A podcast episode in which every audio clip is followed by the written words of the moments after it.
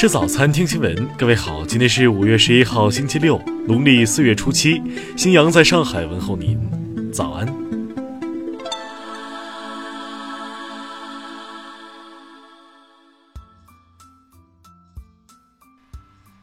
首先来关注头条消息。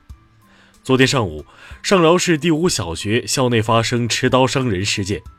据警方初步了解，持刀伤人男子系该校学生家长。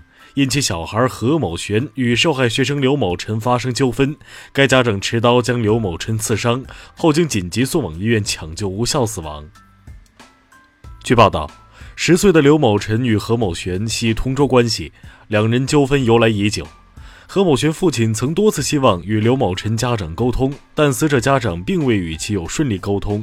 事发当日，班主任还邀请双方父母来学校面谈解决此事。但刘某晨家长并未来到学校。据透露，死者刘某晨母亲系上饶市某医院医务人员。目前伤人者已被警方控制，案件正在进一步侦办中。听新闻早餐知天下大事。美国华盛顿时间九号，中美全面经济对话中方牵头人刘鹤抵达华盛顿，与美方举行第十一轮中美经贸磋商。湖南岳阳新确认五名日军慰安妇制度受害者，其中年龄最大者已经一百零二岁高龄。教育部昨天发布通知，要求各高校不准将毕业证书、学位证书发放与毕业生签约挂钩，并表示将对毕业生就业状况进行随机抽查。二零一八年。邮政行业业务总量首次突破万亿元大关，业务收入达七千九百零四点七亿元，快递业务量突破五百亿件。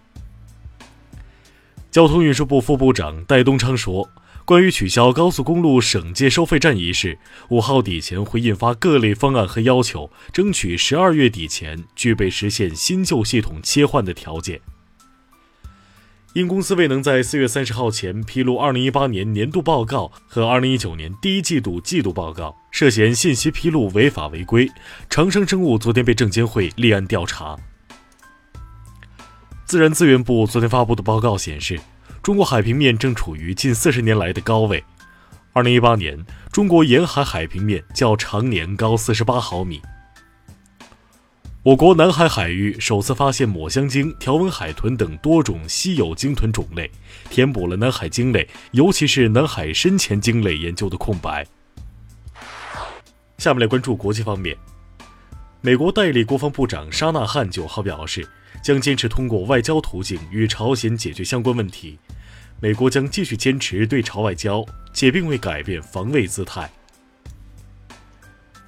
美联储主席鲍威尔九号在华盛顿说：“美国中产阶级发展面临三大挑战，呼吁通过更有效公共政策让中产阶级重拾希望。”最新民调显示，法国十八到二十五岁的年轻人对即将到来的欧洲议会选举兴趣不大，且他们对极右翼政党国民联盟和执政党共和前进党的支持率基本相同。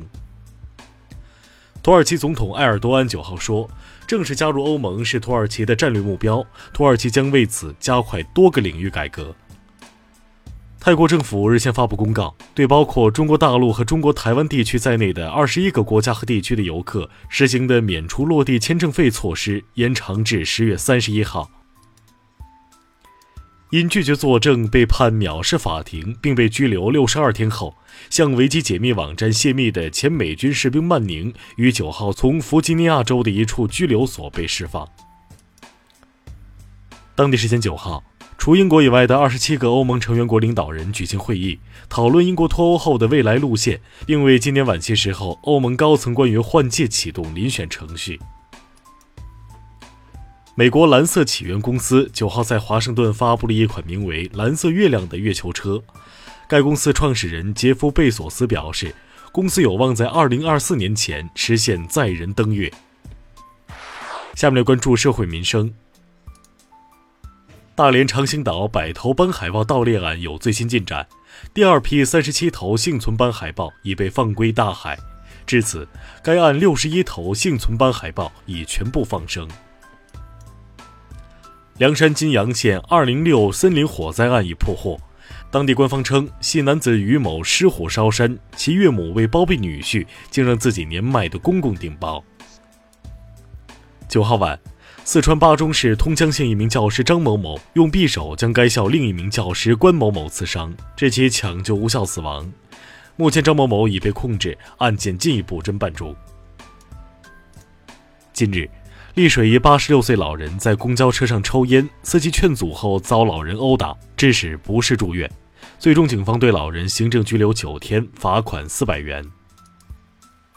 近日，亳州一男子陈某报警称自己杀了人，接警后，民警赶到现场后，发现陈某只是酒后心情不好报的假警。陈某目前已被警方拘留。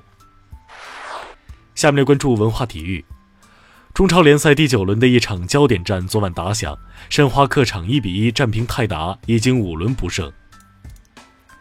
据美国媒体报道，欧足联正在考虑一项提议，从二零二四年欧冠开始实施重大改革，引入升降级机制。千与千寻确认引进中国内地，这是继《龙猫》之后，宫崎骏导演的第二部在内地上映的电影。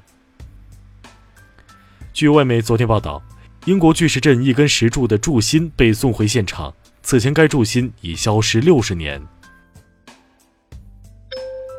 以上就是今天新闻早餐的全部内容，请微信搜索 xwzc 零二幺，也就是新闻早餐拼音首字母再加数字零二幺。